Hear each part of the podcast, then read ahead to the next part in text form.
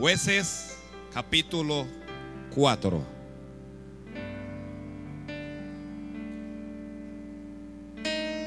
Y cuando lo tiene está de, de pie.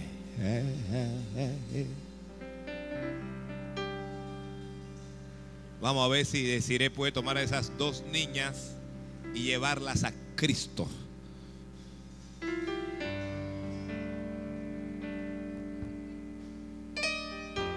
Jueces capítulo 4.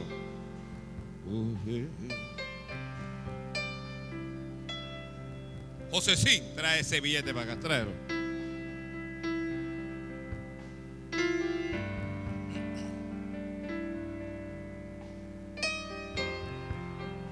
José sí. Tienes, tienes jueces 4 allí. Que si lo tiene, dice así. Después de la muerte de Ahod, los hijos de Israel volvieron a hacer lo malo ante los ojos de Jehová. Y Jehová los vendió en manos de Jabín, rey de Canaán, el cual reinó en Azor.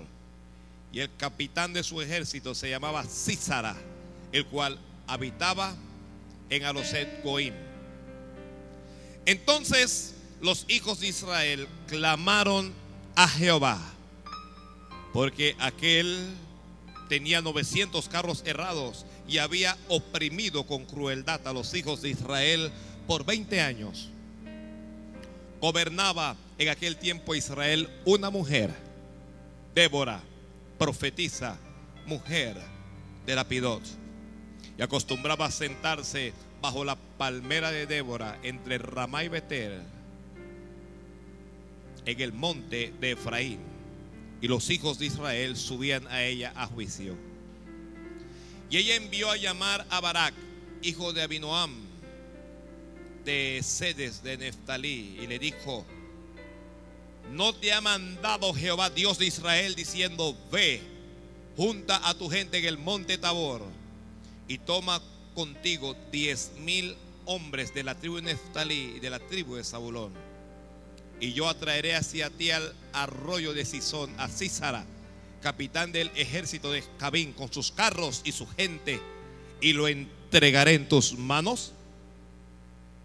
Barak respondió, si tú no fueres conmigo, perdón, si tú fueres conmigo, yo iré.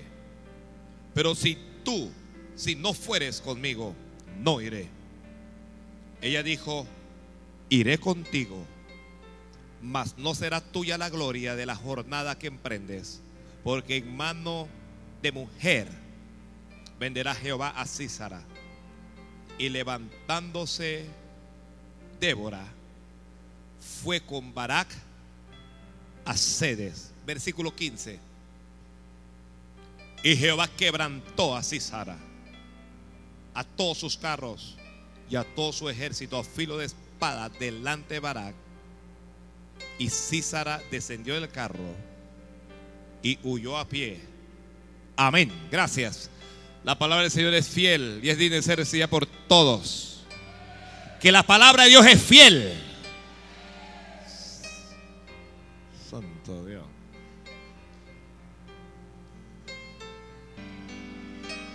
Todo mi ser te anhela, Jesucristo.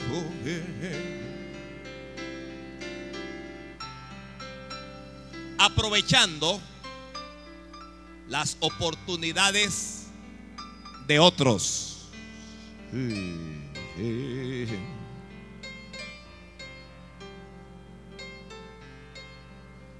Yo creo que eh, Dios nos va a dar a todos oportunidades que debemos aprovechar. El que lo creyó, amén. El que no, también. Pero yo creo que Dios nos va a dar oportunidades de hacer grandes cosas. Y creo, creo que también hay algunas personas que tendrán sus oportunidades y las van a desperdiciar. La van a dejar pasar. Y usted debe estar muy pendiente de eso. Porque si esa persona no aprovecha su oportunidad, tú vas a aprovechar esa oportunidad. Mm. Alguien en tu lugar de trabajo tiene un cargo, tiene un puesto, tiene una posición que no valora, que no aprecia. Y esa persona va a dejar pasar esa oportunidad. Pero usted va a estar cerca allí. Y usted va a tomar esa oportunidad. Amén, Señor. Amén, Señor. Usted ha estado en una congregación y entonces en medio del culto hay profecía. Y alguien se levanta y dice, el Señor dice así, te voy a bendecir. Te voy a levantar. Te llevaré por las naciones. Y Dios le está hablando a alguien. Pero a la persona a la que Dios le está hablando no cree. Pero hay alguien atrás de esa persona. Hay alguien detrás. A, a quien Dios no le está hablando. Pero que está recibiendo. Está diciendo, amén, yo lo recibo, Señor, yo lo recibo, lo, lo recibo, lo recibo, lo recibo. Santo Dios. Aprovecha tus propias oportunidades. Pero estarás pendiente para que cuando alguien deje pasar su oportunidad, tú la vas a aprovechar. Aquí estamos en Israel, cuando Israel está siendo gobernada por jueces. La Biblia dice que Jehová levantó jueces para que librase a Israel de mano de los que los despojaban. Pero los israelitas no escucharon a los jueces. Es una tragedia cuando el pueblo de Dios no escucha a los hombres o las mujeres que Dios levanta para orientarles, para dirigirles. Y como no escucharon, Dios los entregó en manos de sus enemigos. Y dice la Biblia que cuando ellos ellos eran oprimidos por los enemigos, ellos clamaban y Dios les levantaba jueces. Y cuando Jehová les levantaba jueces, Jehová estaba con el juez y los libraba de mano de los enemigos todo el tiempo de aquel juez. Porque Jehová era movido a misericordia por los gemidos de Israel a causa de los que lo oprimían y los afligían. Mas cuando al morir el juez, ellos volvían atrás. Dice, y se corrompían más que sus padres, siguiendo a, a dioses ajenos. Y la ira de Jehová se encendía contra ellos hasta que ellos clamaban a Dios y Dios les levantaba otro juez. Aquí estamos con una mujer, Débora. ¿Hay mujeres aquí? Santo, yo hay más mujeres que hombres. Que si hay mujeres aquí.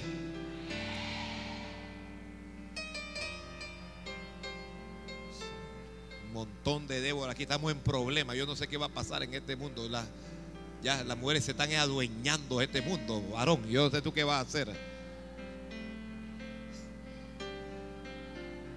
Mira Marcena como los Marchena lo tienen mansito.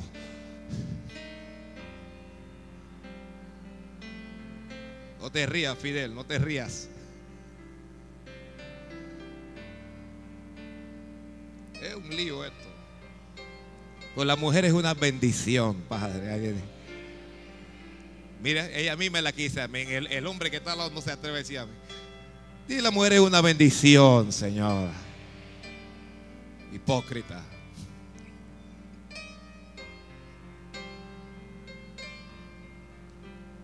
Y que mi mujer es una bendición, hipócrita.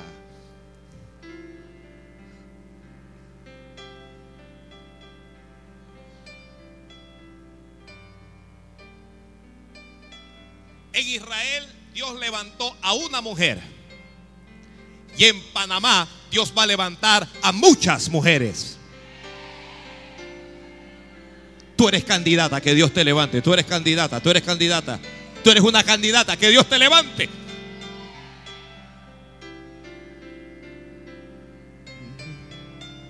Algunas mientras yo predico están pensando en el billete que Dios me va a levantar en la empresa.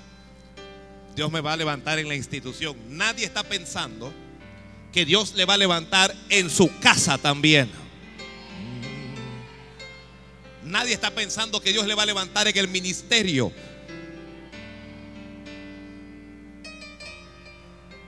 Para este tiempo, los enemigos de Israel son de Canaán.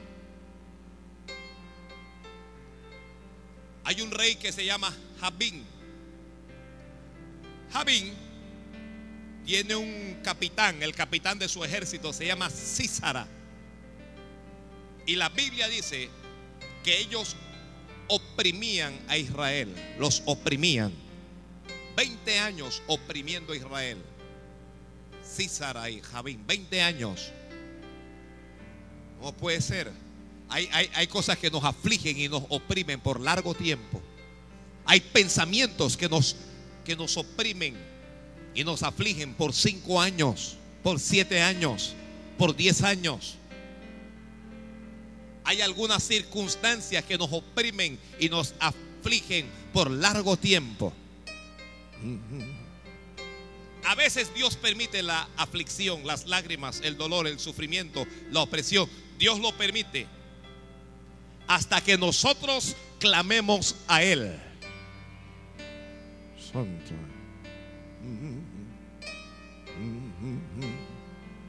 Mire, yo analizo esto del pueblo de Dios y yo la verdad que no lo logro entender. E, e, esto era, hermano, esto era un desorden. Escuche, Israel se portaba mal. Dios los entregaba en manos de sus enemigos. Israel se arrepentía y le pedía perdón a Dios. Dios los perdonaba, los libraba de sus enemigos. E Israel volvía a portarse mal. Luego volvía a clamar a Dios. Dios volvía a perdonarles. Y así sucesivamente. Eso fue todo el tiempo de los jueces así. Nos portamos mal. Le pedimos perdón a Dios. Dios nos perdona nos bendice y volvemos a portarnos mal. ¿Le, pasa a alguien así? Que es increíble, nuestro Dios es increíble. Lo que pasa es que el que es de Dios es de Dios. Punto. Cuando usted es de Dios, usted es de Dios por el resto de su vida. Amén, Señor, gracias. Entonces hay una opresión por 20 años. Hay escasez, no hay plata, no hay nada, no hay alegría, no hay gozo. Ya tenemos a un pueblo pagano, a un capitán pagano, a un rey pagano gobernando Israel.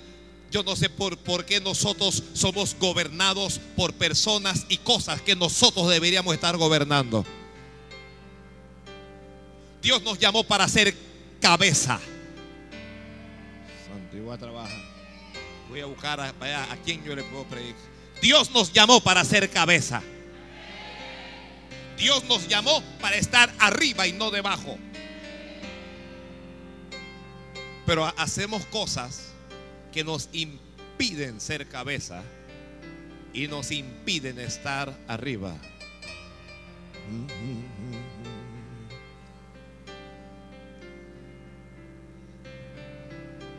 Santo. Alguien bendiga al Señor ahí.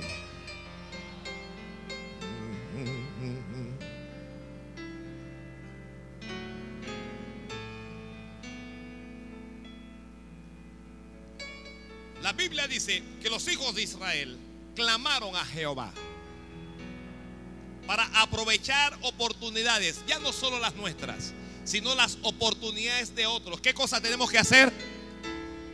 Alguien diga, clamar a Jehová. Dios dijo en su palabra, clama a mí y yo te responderé. La cosa es clamando a quién? A Dios. No pierdas el tiempo clamando a ídolos mudos ni muertos. Alguien me va a escuchar por la radio. No pierda el tiempo clamando a la Virgen María, ni a Don Bosco, ni al Divino Niño, ni a nada de esa cosa. La cosa es clamando a Jehová, clamando a Dios.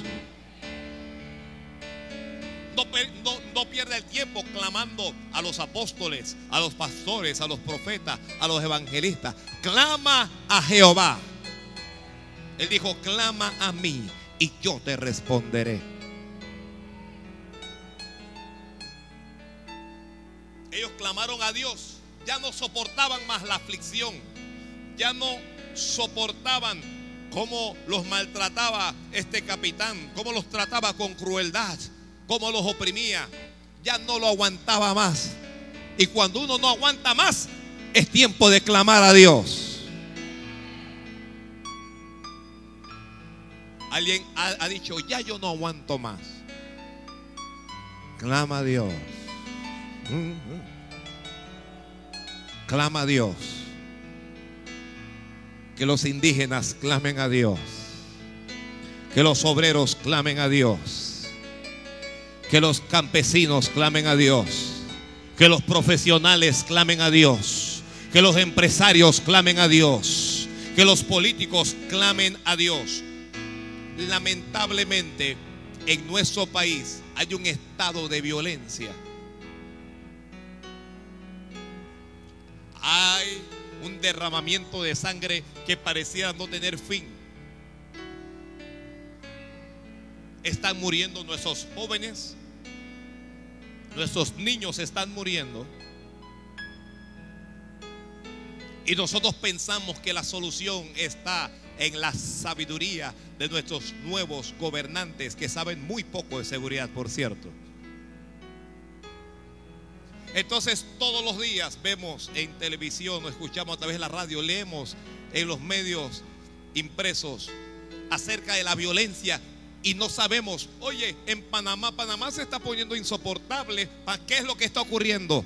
Tenemos que clamar a Dios. La iglesia de Jesucristo, el pueblo de Dios, tiene que clamar a Dios. Yo creo eso. No hay que esperar que la tragedia toque a la puerta de nuestra casa. No hay que esperar que sea un pariente nuestro, que, que sea un, un familiar, que sea un amigo para que clamemos a Dios. Comencemos a clamar a Dios desde ahora. Que comencemos a clamar a Dios desde ahora.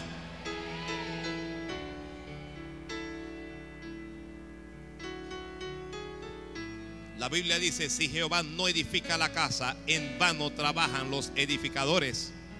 Y si Jehová no vela por la ciudad, en vano vela la guardia. Es importante que el pueblo del Señor clame a, Dios para que nuestros enemigos sepan que Panamá no es Colombia y Panamá no es México. Panamá es tierra de Dios.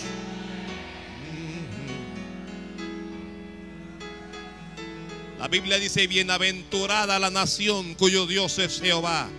Y Jehová es el Dios de nuestro país. Jehová es el Dios de nuestra nación.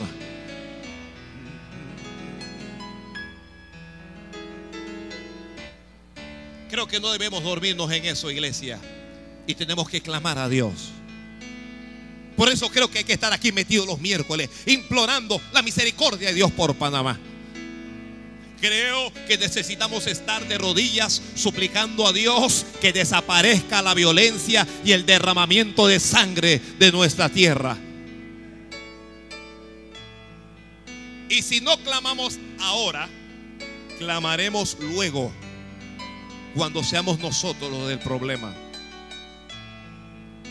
Cuando sea a nuestros familiares a los que le pasó algo.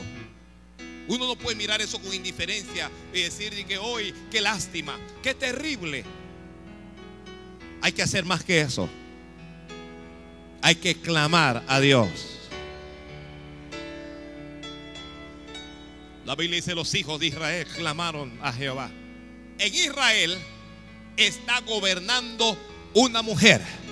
La Biblia dice, gobernaba en aquel tiempo una mujer.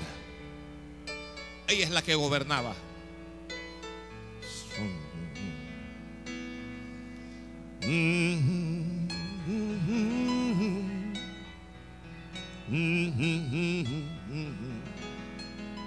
¿Quién gobernaba? ¿Ah? ¿A cuántos varones les gusta que las mujeres los gobiernes digan amén? Miren, ni así. Son hipócritas. Hay un montón de hombres que les gusta que la mujer los gobierne. No te rías, Elvi.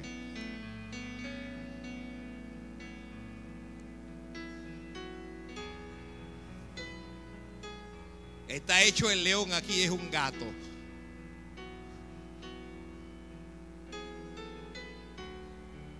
Bueno, A veces, aunque no nos guste que nos gobiernen las mujeres, a veces Dios las levanta para que gobiernen. Este mensaje parece apócrifo.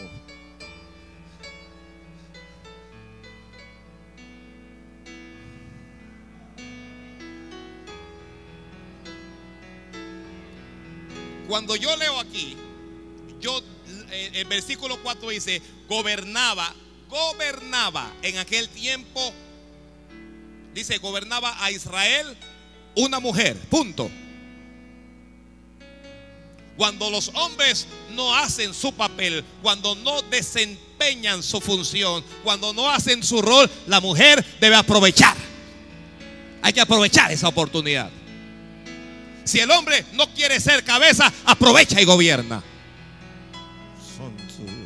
Si el hombre no quiere hacer la obra de Dios, aprovecha tú y gobierna. Este es un mensaje revolucionario.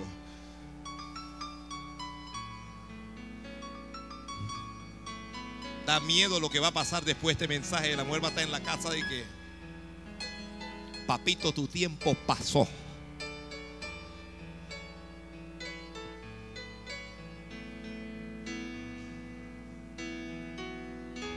Me gusta que Dios no hace acepción de personas. Que gobiernan los hombres, pero también gobiernan las mujeres. Que las mujeres también gobiernan. Hermana, yo no sé si tú crees que yo soy un hombre de Dios, pero Dios va a levantar de esta congregación algunas hermanas alto, muy alto, y gobernarán para que lo vaya sabiendo ya, para que usted se vaya enterando para que usted se vaya enterando.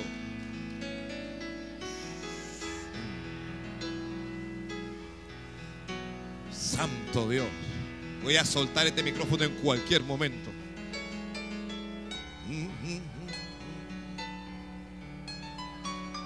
Hay una hermana que está pensando ya, le voy a dar con el mazo a Fernando ahora que llego a la casa.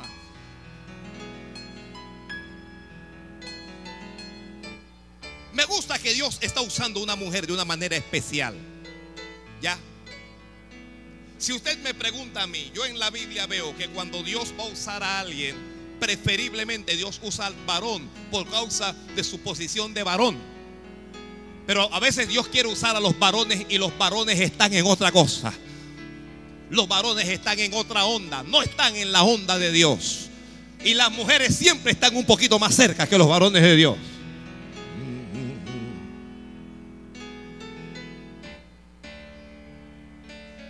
Busquen los matrimonios, no en todos.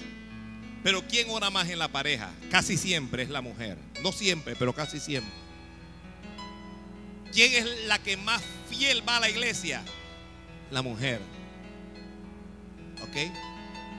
Siempre la mujer está como en sintonía con Dios. Voy que cambiar el tenor de este mensaje porque unos varones me están mirando agriamente. Me lo va a decir en mi cara, pastor, y delante de mi mujer. Usted no sabe lo que va a pasar ahora que yo llego a la casa.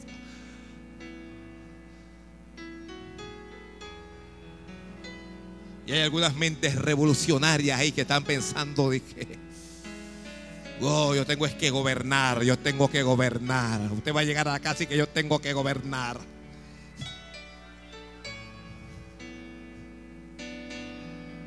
Cabeza caliente. Débora no solo gobierna, no solo es juez, también es profetiza. Qué tremendo. También habla de parte de Dios.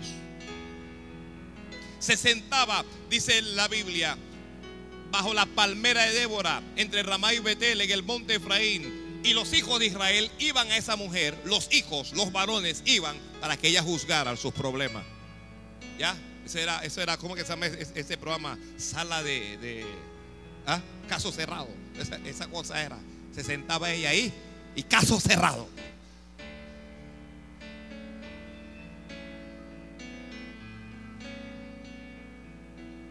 Claro, Débora era una mujer de Dios y ese caso cerrado, eso es una hija del diablo. Esa es la gran diferencia.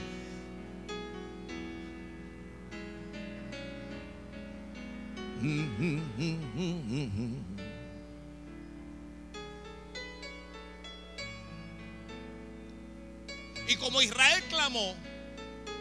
Dios dijo, voy a librar a Israel. Dios te va a librar de toda opresión. Esa palabra salió buscando a alguien, salió buscando a alguien. La palabra de Dios sale buscando corazones que le crean.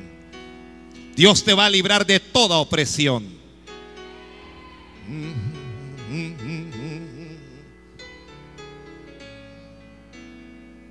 Dios le dijo a Débora, vas a llamar a Barak, porque la victoria la voy a dar a través de Barak. ¿Quién es Barak? ¿Quién es Barak? ¿Profeta? No, ni siquiera lo voy a decir. ¿Quién es Barak? No leen su bendita Biblia, ¿cómo pueden saber quién es Barak? Profeta, no. Apóstol, menos, no habían aparecido.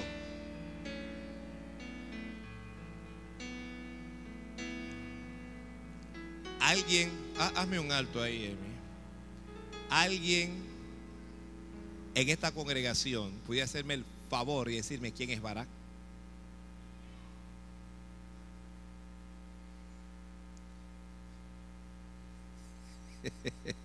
Mi querida Amelia. Ah, un general. General Noriega. Ah. ¿Quién dijo? No le veo. Levánteme la mano a ver. Un capitán, un general, un capitán. Por fin, ¿qué es lo que es? Busquen, yo, yo no avanzo aquí. Toca algo suavecito ahí.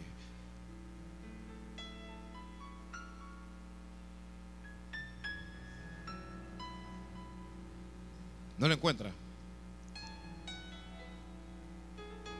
Yo espero. Alguien me tiene que decir, Barak, ¿quién, quién es Barak? Un discípulo. No, no.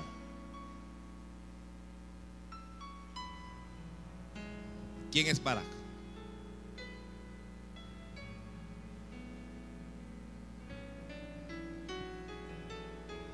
el corazón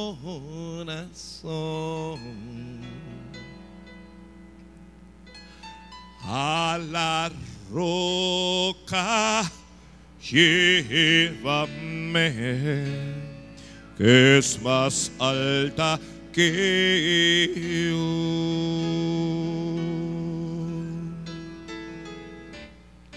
que es más alta que yo. Cuando desmaye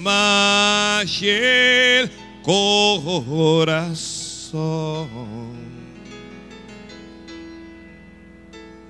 a la roca, llévame, que es más alta que yo.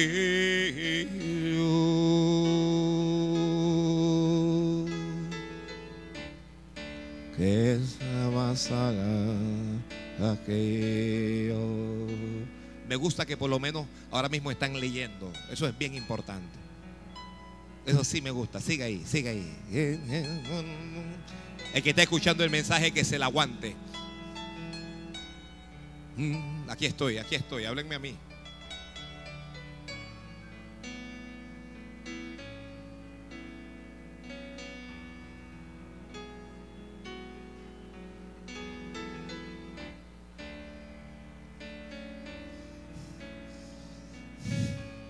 Me acaban de decir un chiste por ahí atrás.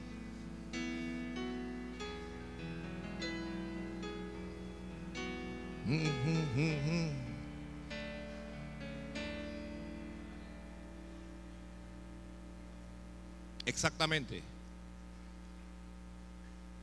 es el líder del ejército y el hombre a quien Dios va a usar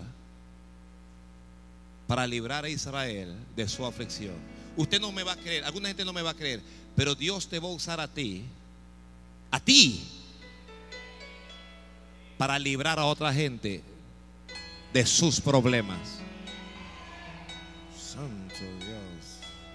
Eso no lo cree nadie, pero lo tiene que creer. Dios te va a usar a ti, te estoy diciendo. Débora envía a llamar a Barak.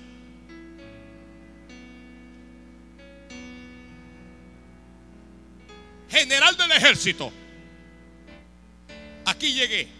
¿Qué quiere Débora? Dice Dios, oye esto. Dice Dios que te escojas diez mil hombres y que vayas a pelear contra Císara y contra Javín. Porque Dios te va a dar una tremenda victoria. Esa es su oportunidad. Esa es su oportunidad. ¿Ya?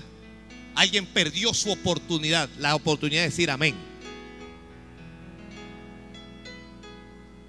Alguien perdió la oportunidad de dar una ofrenda al Señor.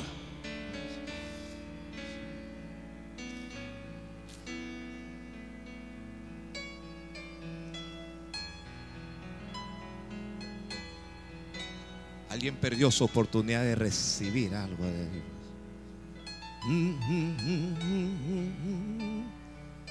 Eh, eh, eh, que es más alta que yo.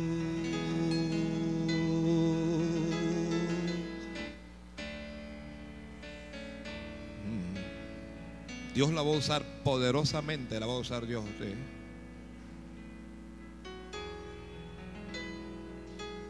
Santo Dios. Alguien bendiga. Yo no sé por qué el pueblo no puede bendecir. No sé por qué el pueblo no puede bendecir al Señor.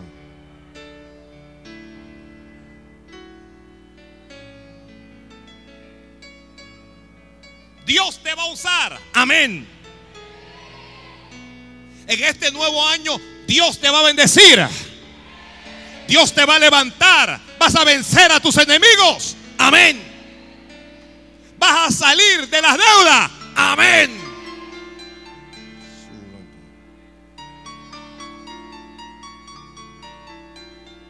Se acabó la lloradera.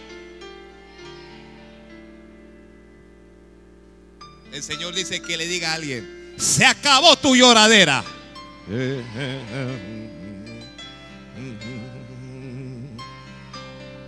Yo tengo que decirlo y decirlo. Cuando yo siento que una cosa es de Dios, no me gusta moverme así. Pero se acabó tu lloradera.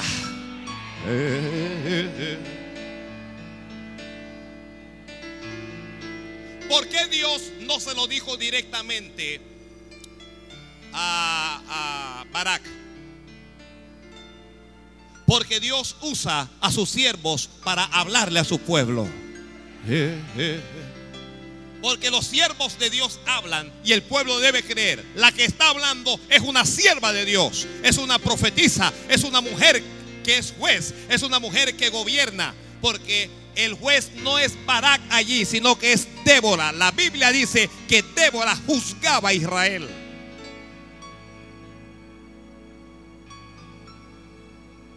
Cada vez que Dios te va a hablar, cada vez que Dios te va a bendecir, Dios va a levantar a un ministro o a una ministra para que te hable.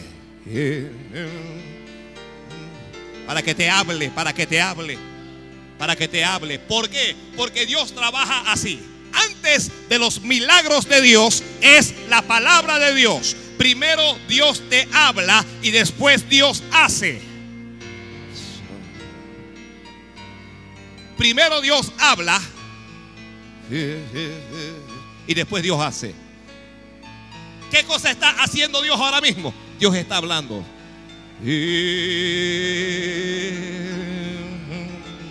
Se acabó tu lloradera. Se acabó tu opresión. Dígale a alguien que se acabó su tristeza. Dígale a alguien que el llanto ya cesó. Porque lo que Dios va a hacer dentro de poco es algo maravilloso, es algo especial, es algo grande en tu vida. Porque Jehová tu Dios te va a levantar del polvo de la tierra, te va a levantar Dios. Porque Dios te va a hacer justicia. Aquellos que estaban esperando justicia, déjame decirte, Dios es el verdadero juez y es juez justo. Y no esperes recibir justicia de los hombres, pero Dios te va a hacer justicia.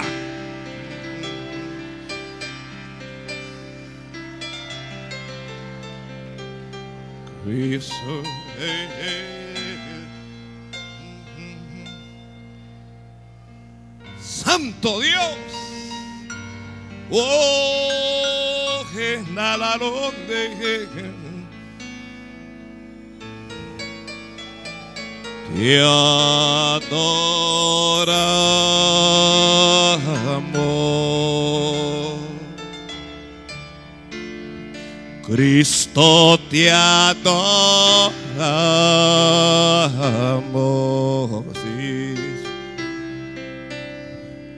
Cristo te adoramos.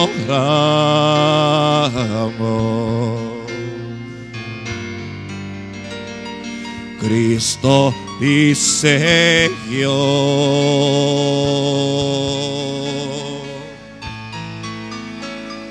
Tú eres santo.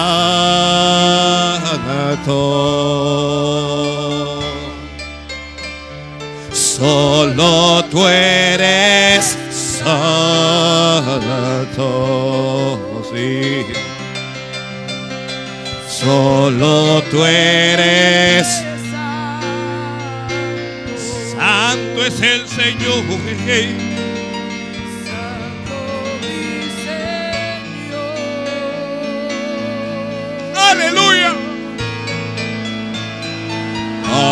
Aleluya.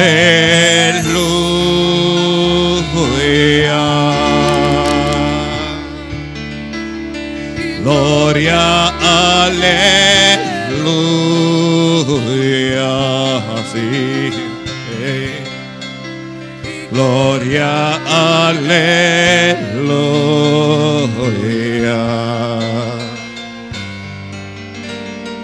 Glorias al Señor.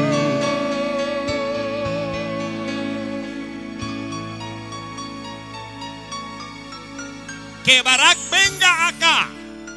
La Biblia dice que Débora envió a llamar a Barak. Ella no fue a donde estaba él. Cuando usted quiera recibir palabra de Dios, no espera que el mensajero vaya a su casa. Vaya usted a la casa de Dios. Vaya usted a donde hay un hombre de Dios. Vaya usted donde hay una mujer de Dios. Que ahí usted va a recibir palabra de Dios. Y cuando él llegó le dijo, ni sabes, ni te imaginas lo que Dios va a hacer contigo. Ni te imaginas lo que Dios va a hacer contigo. No tienes ni idea de la victoria que Dios te va a dar. Ni siquiera lo has soñado.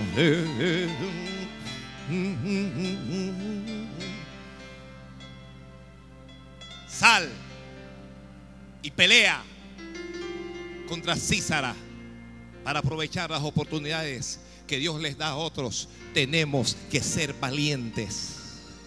Tenemos que ser valientes. Tenemos que ser valientes. No valientes para golpear a una mujer o para golpear a un hombre. Valientes para hacer lo que Dios dice.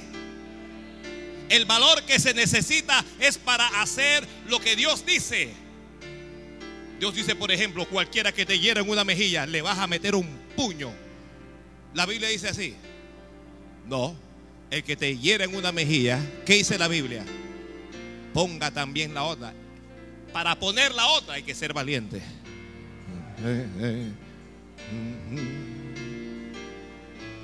Para, para eso hay que ser valiente. Hay que ser valientes para vivir en santidad. ¿Aló? Hay que ser valientes para hacer lo que Dios quiere. Eso no es fácil. ¿Por qué usted cree que mucha gente comienza a caminar en el camino de Dios y luego se van apartando? Porque este es un camino difícil. Pero este es el mejor. No hay camino como este. Este es el camino de la vida eterna. Este, en Cristo vamos seguros. En Cristo vamos al cielo.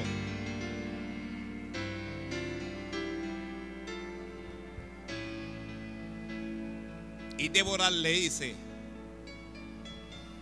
dice Dios que vayas y que pelees. Te va a dar victoria. ¿Sabe usted lo, lo- lo que le dice Barak? Si tú no vas conmigo, al revés, al revés, al revés. Si tú vas conmigo, yo voy. Pero si tú no vas conmigo, no voy. Oye, pero ¿qué cosa es esa? Si Dios te está, es Dios el que te está hablando. Bueno, dígale a Dios que si tú no vas conmigo, usted no puede ponerles condiciones a Dios. ¿Ya? Yo no sé, Dios está hablando fuerte ahora. No le pongas condiciones a Dios. Si yo voy a hacer esto, si tú haces aquello. Yo voy a hacer esto, si esto pasa. Si esto ocurre, yo voy a... No.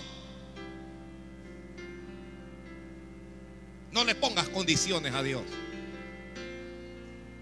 Que le digo, está loca, yo solo voy para allá. No, hombre, ¿qué va?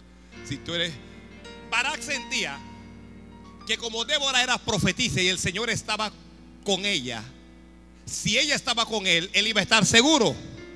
Porque Barak ignoraba que el mismo Dios de Débora era el Dios de él.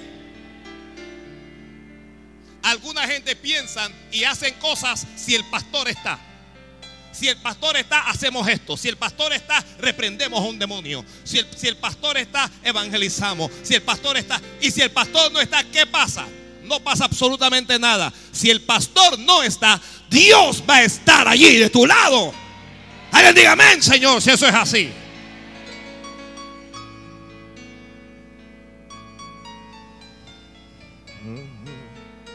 Y que está loca, yo no voy para allá. Y que, di que Débora, tú vas. Di que no, y que yo tampoco. Hay alguna gente así que eh, eh, tú vas para la vigilia. Di que sí, que vamos pues. Tú no vas, ah, yo tampoco voy. Tú vas al culto. Ay, no, yo hoy tengo pereza, no voy para el culto. Ah, yo tampoco voy. Tenemos que aprender a que nuestra fe es individual.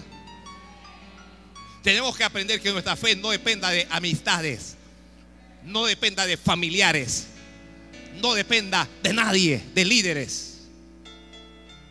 Ya, usted tiene que aprender a caminar solo, a caminar sola, a hacer cosas solos. Su fe no puede depender de su marido, porque un día se te muere el marido y ¿qué va a pasar? Un día se te va el marido con otra mujer y ¿qué vas a hacer? Te vas a matar, te vas a volver loca, ¿qué vas a hacer? Se te va la mujer. Usted es un montón de hombres que se ahorcan cuando se va la mujer.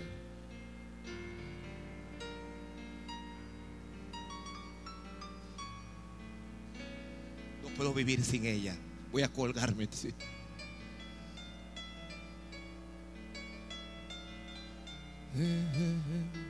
No puede estar dependiendo de mamá y papá porque se te muere un día y ¿qué pasó?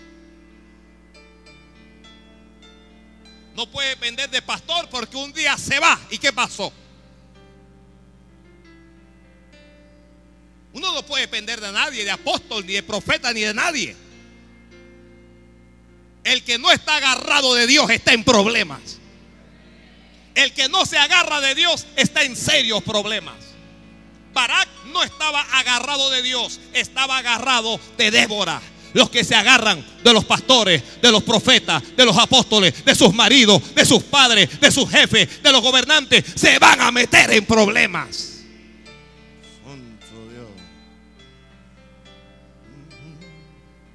Esto no le está haciendo gracia a un grupo ya.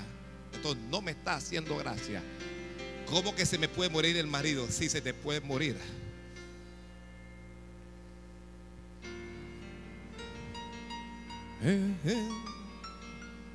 Es que no me imagino este mundo sin él.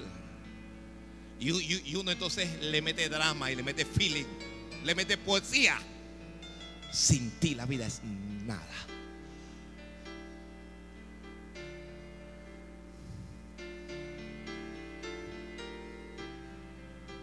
Mira, Elvia hasta se agarra la barba.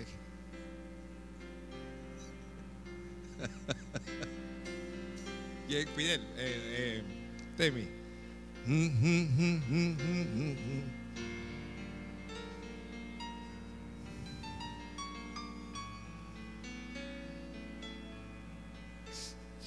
Hermano, ¿qué le pasó? Me abandonó. ¿Quién te abandonó? Mi mujer. ¿Y qué pasa? Se fue con otro. ¿Y qué vas a hacer? Me voy a, me voy a matar.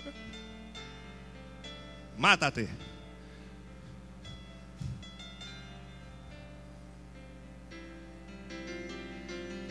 Nunca venga a decirme a mí que, se va a matar y decir, hey, mátate.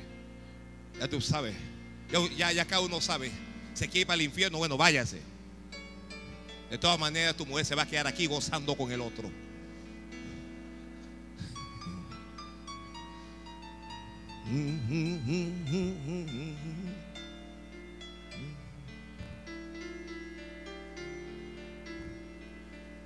Gloria.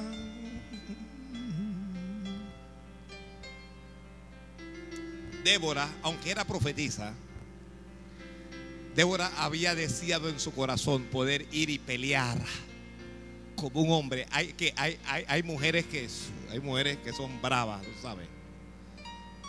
Ella quería salir y estar al frente, pero Dios no se lo había permitido, hermano. Eso no era, Dios no le tenía esa bendición a ella. Dios se la tenía. ¿A quién? Hay bendiciones que Dios tiene solo para ti. Son solo para ti. Son bendiciones solo para ti. Pero si te duermes, si te duermes, otro lo va a tomar.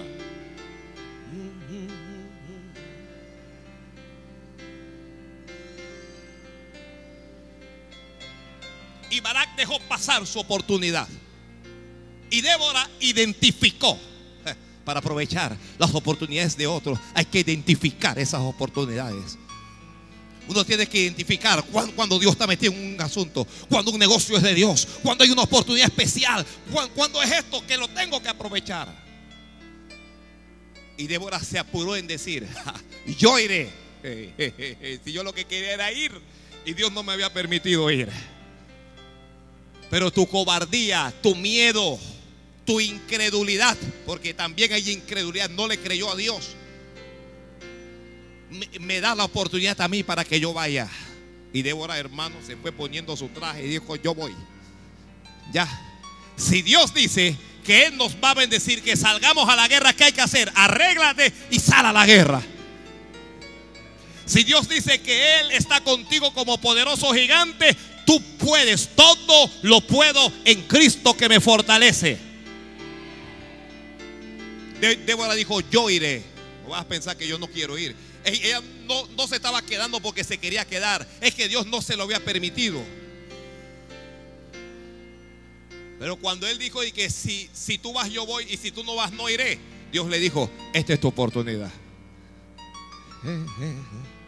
Y honestamente, usted durante lo que tienen 5, 10 años de ser cristiano, 20 años, usted ha escuchado hablar muy poco de Barak en la Biblia. La gente habla de Débora en conferencias.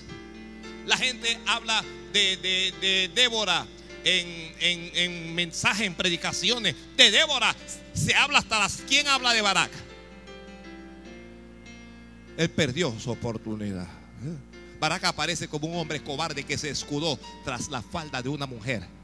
Porque esos hombres que se escudan tras la falda de sus mujeres, esos son unos ratones. Eso es lo que son. Algunos hombres que hay, hay problemas y mandan a la mujer, vaya tú y habla con el vecino. Usted es un ratón vestido de hombre.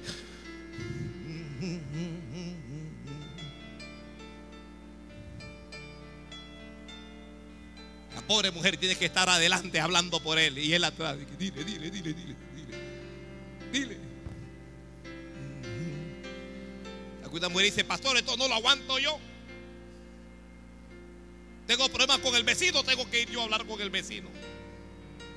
Tengo cualquier cosa y soy yo la que tiene que dar la cara. Y este, y que. Y cuando lo miro yo dije, que sí.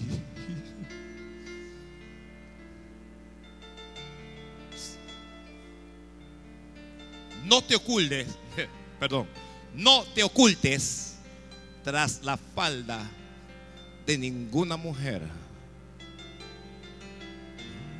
Mire, ni un amén. Me están viendo de que ahí hay un marido pensando, esta le dijo algo al pastor. Esta le dijo, porque yo estoy viendo que él me la tira y me la tira.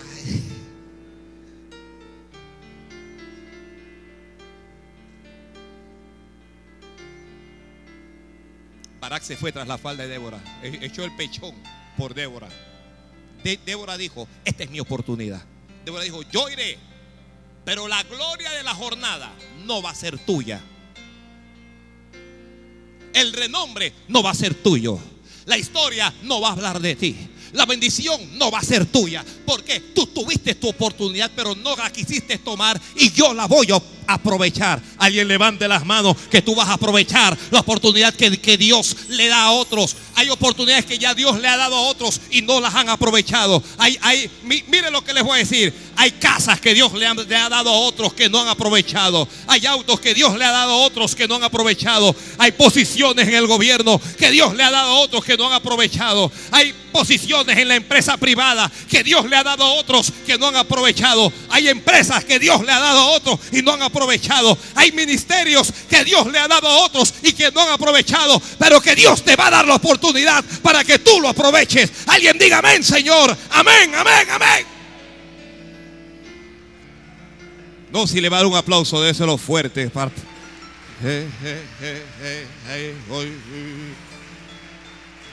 Oh, oh,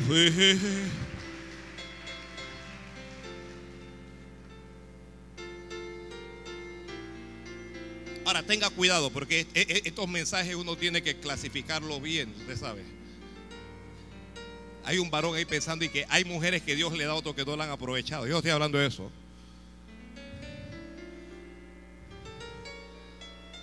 No estoy hablando de eso.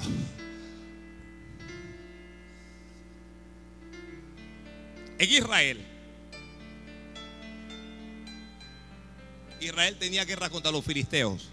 Se levantó un paladín enorme, un gigantón, que salía e insultaba a Israel todos los días. Yo, yo no sé si usted lo. Mire, a veces hay que tener ojos espirituales. Pero hay algunas circunstancias en nuestra vida que nos insultan todos los días. Todos los días. No tienes dinero todos los días. Si el diablo se levanta y dice, eres un limpio. Eres un limpio, eres un quebrado, eres esto, eres lo otro. Ese, pala- ese paladín se levantaba e insultaba a Israel y, y decía, envíen un hombre que pelee conmigo, uno. Y si él pudiere vencerme, si pudiere contra mí, nosotros los filisteos le serviremos. Pero si yo le venciere, ustedes nos van a servir. El rey en Israel, Saúl, hombros hacia arriba, era más alto que todo en Israel. Hermano, eso era un mayullón enorme. Hombros hacia arriba. Y Saúl tenía miedo.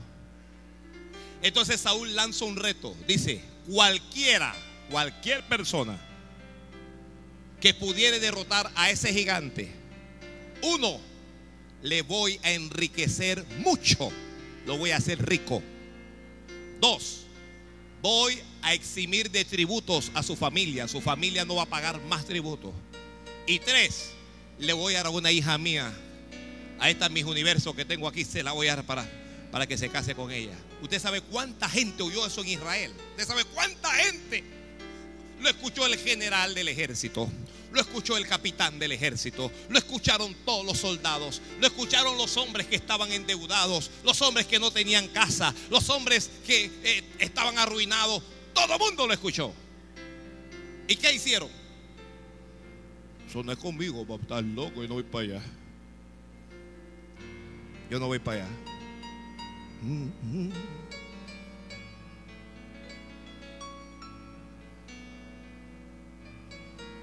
Señor, levanta empresarios en esta iglesia. Levanta empresarios en esta iglesia. Y levanta autoridades en esta iglesia. Gobernantes en esta iglesia, Padre. En el nombre de Jesús, da esa unción, Señor, da esa unción. Un día el padre de David envía a David y le dice, Davidcito, David, vaya al ejército a ver cómo están tus hermanos y llévale esta lechita y llévale este pancito. Y al general del ejército me le das esta mantequillita para que los trate suave. Sí, pues esa era la idea, ¿no? Que, que, los trate suave. Entonces va David a hacer mandados. A David no le toca ir a la guerra, es un muchacho. No le toca estar en ningún ejército, no le toca pelear, nada.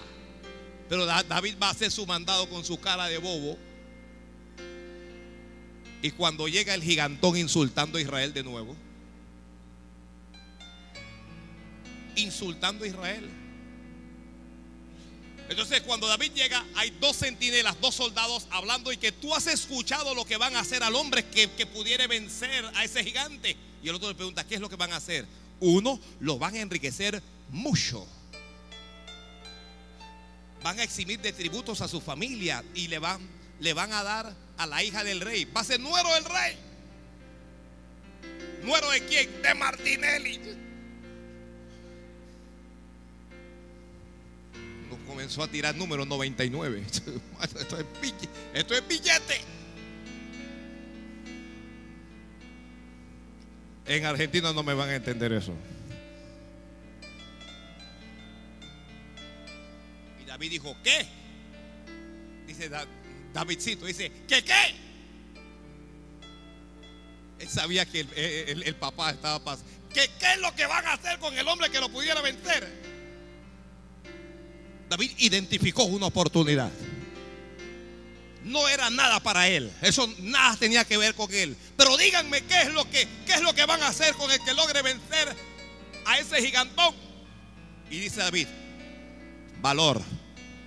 Porque ¿quién es ese filisteo incircunciso para que insulte a los escuadrones del Dios viviente?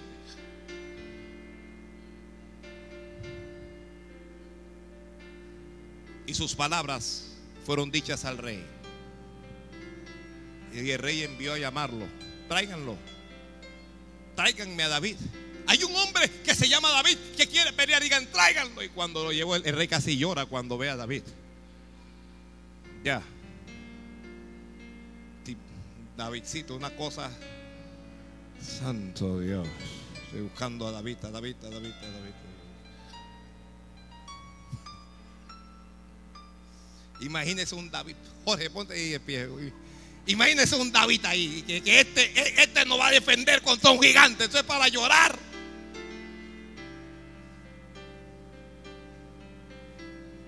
Ese va a defender a los hombres grandes aquí, a las mujeres. Eso lo va a defender a todo el mundo. Uno comienza a llorar inmediatamente. Señor, perdónanos. Gracias, don Jorge. Perdónanos, Señor. Y cuando Saúl lo ve, Saúl dice, le dice, tú no podrás, porque tú eres un muchacho. Y él es un hombre de guerra de su juventud. Pero David está decidido, decidido para aprovechar oportunidades que Dios le está a otros. Tenemos que estar decididos. Hay que estar determinados. ¿Ok? Para aprovechar oportunidades que Dios le da a otros, tenemos que tener fe en nuestro Dios.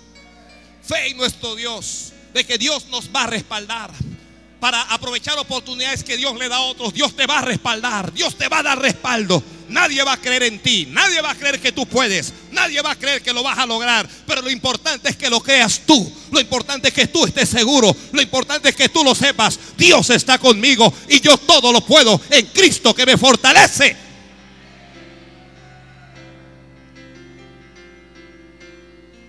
Tal vez nadie crea que usted puede vencer un gigante. Nadie piensa que tú vas a ser un gran empresario. Nadie cree que tú vas a llegar lejos. Aquí nadie cree que tú nunca en tu vida vas a tener un millón de dólares. Pero ¿qué importa si nadie lo cree? Lo importante es que lo creas tú. La gente no cree que tú vas a viajar por las naciones. Ese es problema de ellos. Alguien está consciente. Yo sé que yo voy a viajar por las naciones predicando este evangelio bendito de Jesucristo.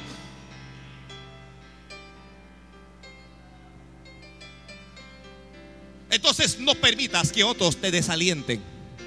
escribió eso. No permitas que otros te desalienten. No permitas que la experiencia o la vida de otros sean, digamos, un nivel para medir tu vida. Que alguien diga que no, que lo que pasa es que yo tengo experiencia en esto y mira, no, no, no te pongas a pensar que si fulano no pudo, tú no puedes. Alguien piensa que bueno, si no pudieron los generales, si no pudieron los capitanes, si no pudieron los soldados, yo no voy a poder porque yo no soy soldado. Nada. Ellos no pudieron. Tú, tú, tú, tú, tú, tú. Tú sí lo vas a hacer. Alguien diga amén, Señor. Mire, sus padres no pudieron hacer cosas que ustedes van a hacer. Nuestros padres no alcanzaron cosas que nosotros vamos a alcanzar. Hay cosas que tus padres no lograron, pero tú lo vas a lograr. Te dije que tú lo vas a lograr. Oh, oh, oh, oh. Que no te desanime nadie. Que no te desanime lo que la gente habla. La gente siempre habla. Mire, a la gente hablar no le cuesta. Que la gente diga lo que ellos crean o lo que piensan no importa. Que eso no afecte tu fe. Que no afecte tu determinación que no afecte la inspiración que tienes, que, que no afecte el ímpetu que tienes. Si ya has comenzado en algo, si ya has comenzado a aprovechar la oportunidad de otros, no eches para atrás. Que el viento contrario no te haga retroceder. Que el viento contrario no acabe con, con la visión y con lo que Dios ha puesto en tu corazón.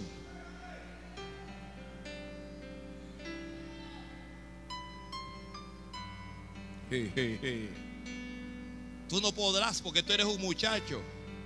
Tú no tienes la experiencia. Tú no tienes la capacidad. Tú no te has graduado, tú no tienes diploma, tú no tienes título. Ese, hombre es un PhD. Ese hombre tiene cinco maestrías, ocho doctorados. Eso, es una eminencia. Yo te echo acá. Pero no tiene a Dios. Él tiene todo eso, pero no tiene a Dios.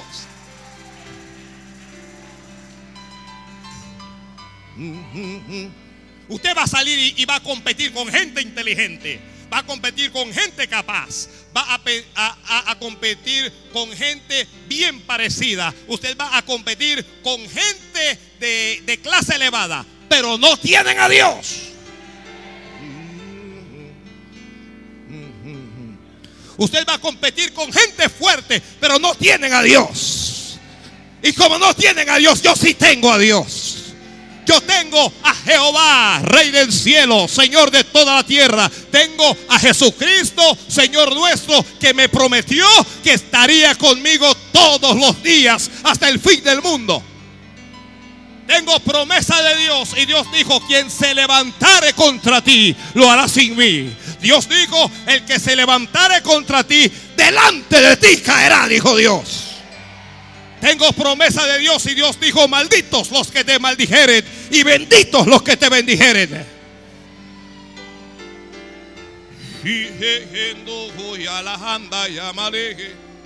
Atrévase a hacer cosas grandes. Atrévete a hacer cosas que no hizo tu hermano, que no hizo tu hermana, que no hizo tu padre, que no hizo tu vecino, que nadie lo ha hecho. Atrévete a hacerlo tú, porque Dios está de tu lado.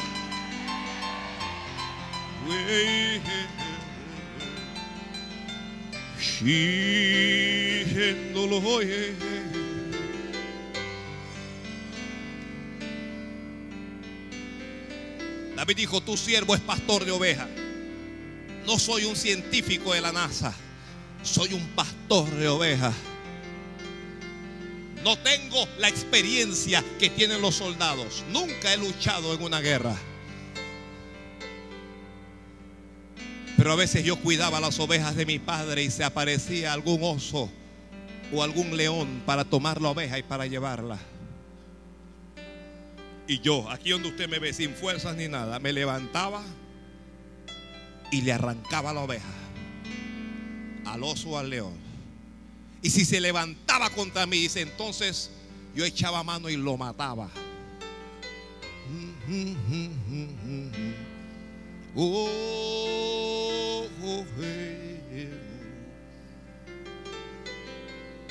David le está diciendo a Saúl, Tú me ves aquí solo, pero no estoy solo.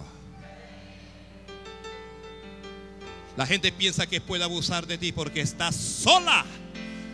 Porque te ves solo, pero no saben en lo que se están metiendo.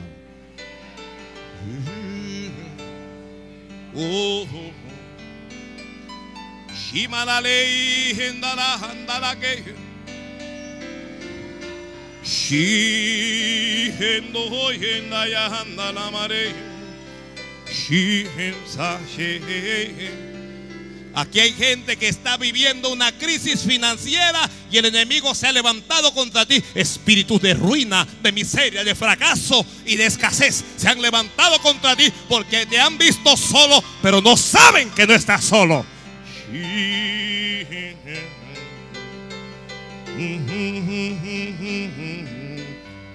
Para aprovechar oportunidades que Dios le da a otro hay que atreverse.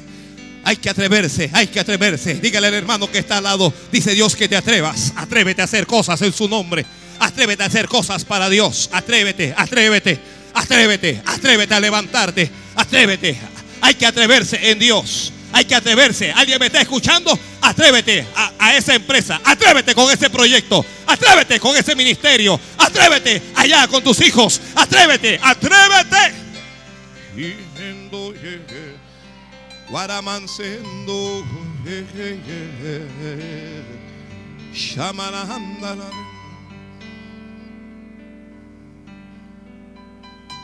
Fuese oso o fuese león, yo me levantaba y lo mataba, dijo David. Y el mismo Dios que me dio la victoria con el león y con el oso, el Dios que te respaldó ayer, el Dios que te alimentó ayer, el Dios que te guardó ayer, el Dios que te levantó ayer, el Dios que te respondió ayer, el Dios que peleó por ti ayer, el Dios que te agarró de la mano ayer, es el que va a pelear por ti hoy.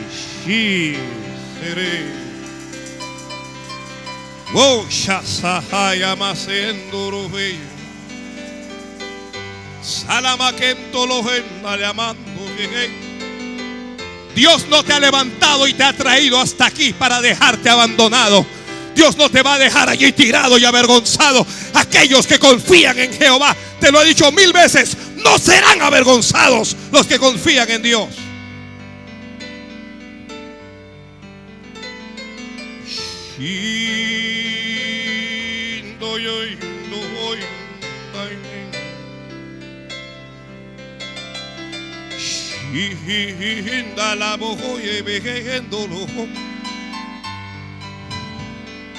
Sí, ya sé. No vas a pensar que Dios te ha levantado para dejarte abandonada hasta ahora. No vas a pensar que Jehová te ha traído hasta aquí para olvidarse de ti.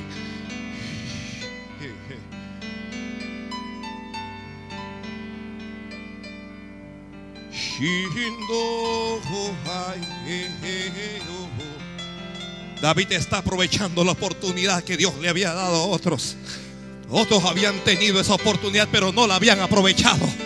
Otros habían tenido la oportunidad de sacar a su familia escasez, pero no la aprovecharon. Hay gente que ha tenido oportunidades, pero Dios te la va a entregar a ti. Hay cosas que Dios te va a entregar a ti, a ti, a ti, a ti, a ti. Dios te va a entregar esa a ti. Prepárate, prepárate para tomar esas cosas. Porque para aprovechar las oportunidades que Dios le ha dado a otros hay que luchar. ¿Escuchó? Eso no viene fácil. Las cosas buenas cuestan. Vas a tener que llorar. Vas a pelear. Pero cuando pelees, yo quiero que sepas que Dios va a estar de tu lado.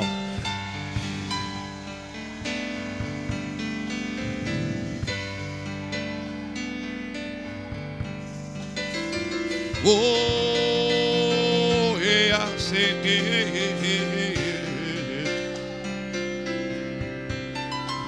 David dijo, yo voy, yo voy, yo me atrevo, yo me atrevo a ir. Atrévete, atrévete, atrévete a creerle a Dios. Atrévete a levantarte del piso. Atrévete a levantarte del polvo. Él es el que da esfuerzo al cansado y fuerzas a aquel que no tiene ningunas. Él es el que levanta del polvo al pobre y saca del muladar al menesteroso.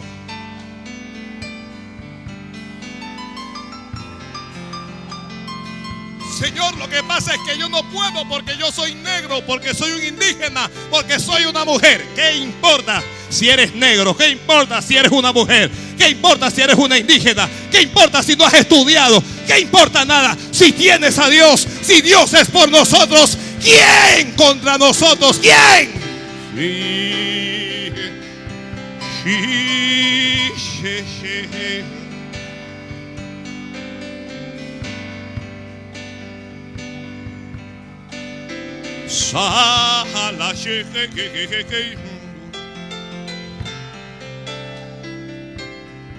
Y David va a enfrentar ahora a ese gigante. Cuando el gigante ve a David, el gigante menosprecia a David. El gigante desprecia. Alguna gente cree que tú no eres capaz. Alguna gente te cree incapaz.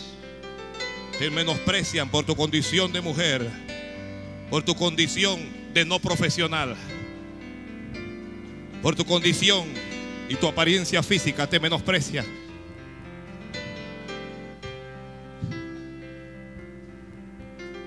Y comienza, y el gigante comienza a insultar a David y lo comienza a maldecir. El gigante no sabe que él es una oportunidad que Dios le había dado a otros y que David está tomando. El gigante ignora que él es la oportunidad de David.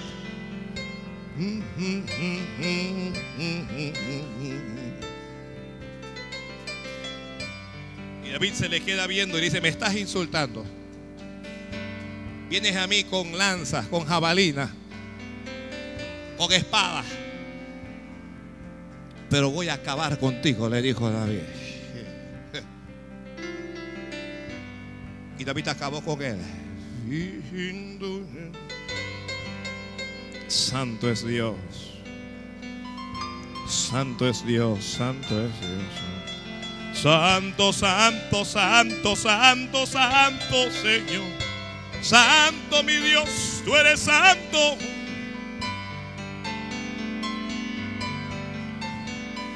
Santo,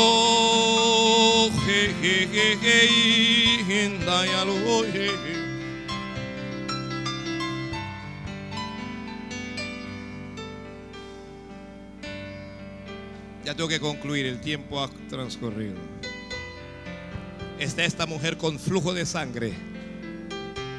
Se está desangrando, se está muriendo. Un hombre llamado Jairo buscó una oportunidad.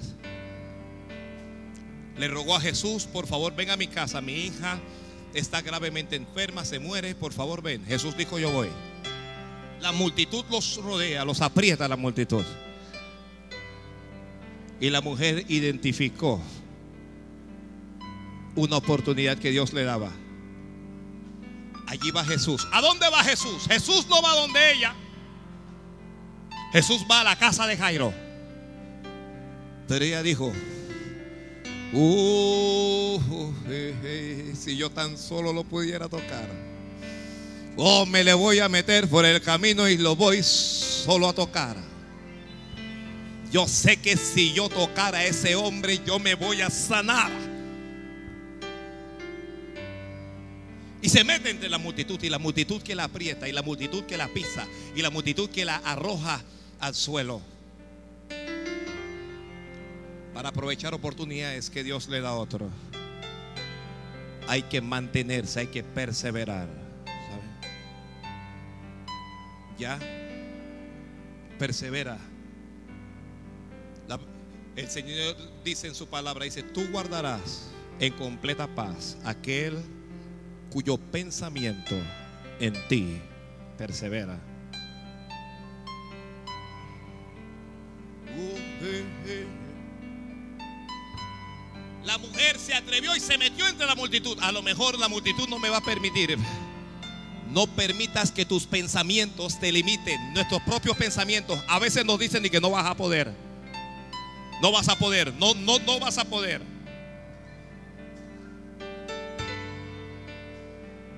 Cristóbal Colón decía, la tierra, la tierra no es rectangular, la tierra es redonda. La gente le decía, tú eres un loco. Tú estás loco, muchacho. Tú no estás viendo, párate frente al mar. Mira una línea recta. Más allá, lo que está es el abismo. Te vas a morir, te vas a perder. Él dijo, yo voy. Uh, uh, uh. Alguien dígale a Dios, yo voy. Yo voy, yo voy, yo voy, yo voy, yo voy. Yo voy. Si va la ley. Y mientras iba, de cuando en cuando, de vez en vez, sus pensamientos le decían, ¿y si estás equivocado? ¿Y qué ocurre? Vas a quedar avergonzado. Vas a hacer el hazme reír de la gente. Que tus pensamientos no limiten tu fe. Que tus pensamientos no te detengan. A veces pensamos mal de nosotros mismos. Uno piensa mal de uno mismo, eres un incapaz. ¿Cuántas veces alguien aquí sentado se, en, un baño, en un lugar, comenzó usted a hablarse a sí mismo? Eres un estúpido, una estúpida, eres buena para nada, no sirves para nada. ¿Le, ha ocurrido a alguien aquí? No permitas que esos pensamientos te engañen. Oh, yo pareceré un estúpido, pero en mí está la imagen de Dios.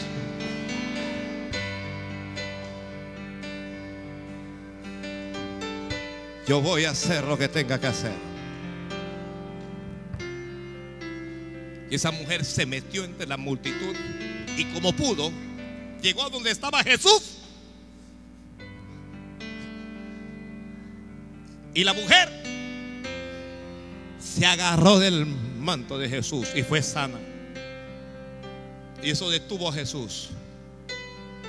Jesús comenzó a mirar a la multitud y preguntó, ¿quién me ha tocado?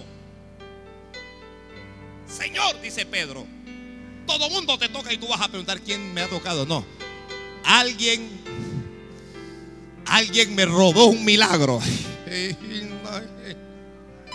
Oh, este milagro no era para esa persona, pero alguien me lo quitó. ¿Quién fue el que me quitó ese milagro?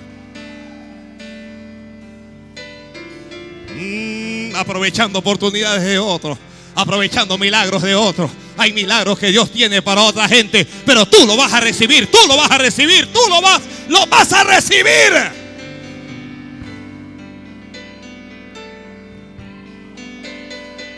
La mujer temblando se acercó a donde estaba el Señor y dijo, yo fui, yo fui quien te tocó, Señor. Estaba enferma, me estaba muriendo. Y vi esta oportunidad que le diste a Jairo y yo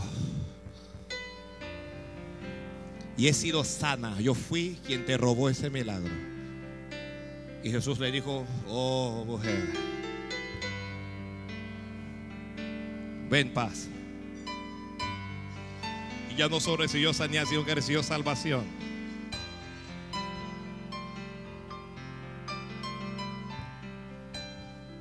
Hay fincas que Dios le había dado a otra gente que va a poner en nuestras manos propiedades.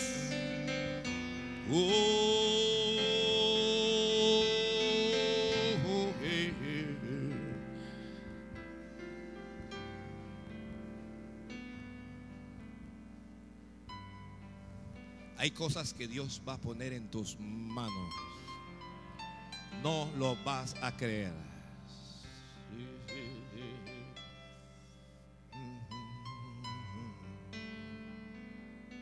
Póngase de pie el tiempo, el tiempo siempre.